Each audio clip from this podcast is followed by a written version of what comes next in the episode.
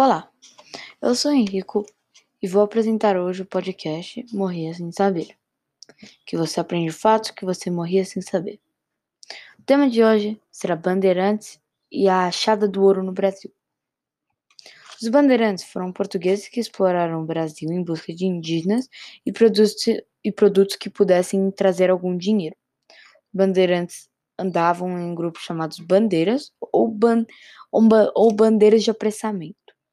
Nessas viagens, todo indígena que era capturado era vendido para a escravidão.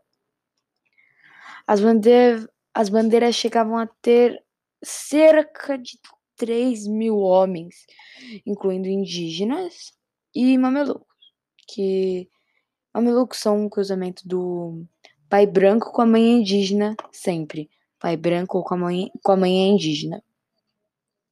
Além dos bandeirantes invadirem tribos, eles também invadiam missões jesuítas para capturar os indígenas. Missões jesuítas eram as missões protegidas pelo rei que ensinavam uh, o cristianismo para os indígenas. No ano 1600, os bandeirantes começaram a achar ouro e deixar os indígenas de lado. Agora, vamos parar um pouco de falar sobre os bandeirantes e começar a falar sobre a achada do ouro no Brasil.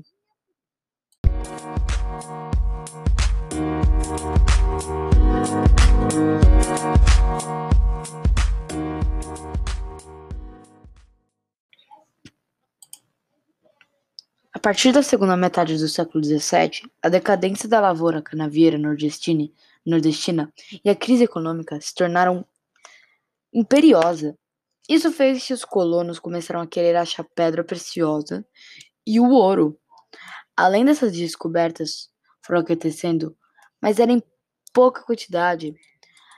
Mas no final do século XVII, os, os bandeirantes paulistas fizeram grandes descobertas. Do ouro que era achado, a maioria do ouro vinha de leitos e rios. Esse ouro que acharam se chamava não só ouro, mas ouro de aluvião. Esse ouro era tão fácil de se achar que era só mergulhar a bateia que vinha o ouro, junto com, obviamente, a água e um pouco de cascalho. A bateia, quando foram pegar ouro, era movimentado em movimentos circulares, deixando a água e a areia sair. Depois, os bandeirantes e os escravos pegavam com a mão o cascalho que sobrava e depois, no final, no fundinho da bateia, ficavam o que pesava mais, o ouro. Uma curiosidade muito legal sobre esse assunto é que quando uma mina de ouro era achada, se a mina de ouro era pequena, duas partes ficavam com, a, com o dono que achou a mina de ouro e uma parte era leiloada pelo governo português. Isso gerava muita renda para o governo. Isso era uma coisa que maior, uma das maiores rendas que, que eram geradas pro, pro governo. E se a mina era grande, duas partes iam pro dono que achou, uma parte ia ser leiloada e outra parte ficava com um, um cuidador de minas famoso e rico que conseguiria cuidar da mina. Nessa época, o, e outra coisa que nessa época o país tinha sido afetado bastante uh, para o ouro, pelo ouro tá, está gerando muito lucro, o governo estava incentivando as pessoas a, a acharem é, minas de ouro. Que quando eles achavam minas de ouro, que, que queria dizer que ia ser mais lucro para a coroa portuguesa. Nessa época também, a economia no Nordeste brasileiro foi por água abaixo.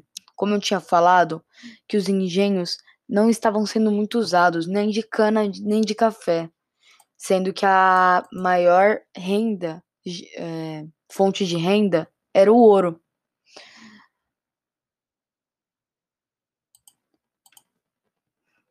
É, nessa época também surgiu a classe média, porque antigamente quem, é, quem nascia escravo morria escravo, mas nessa época os escravos podiam pegar ouro e comprar a sua carta de alforria.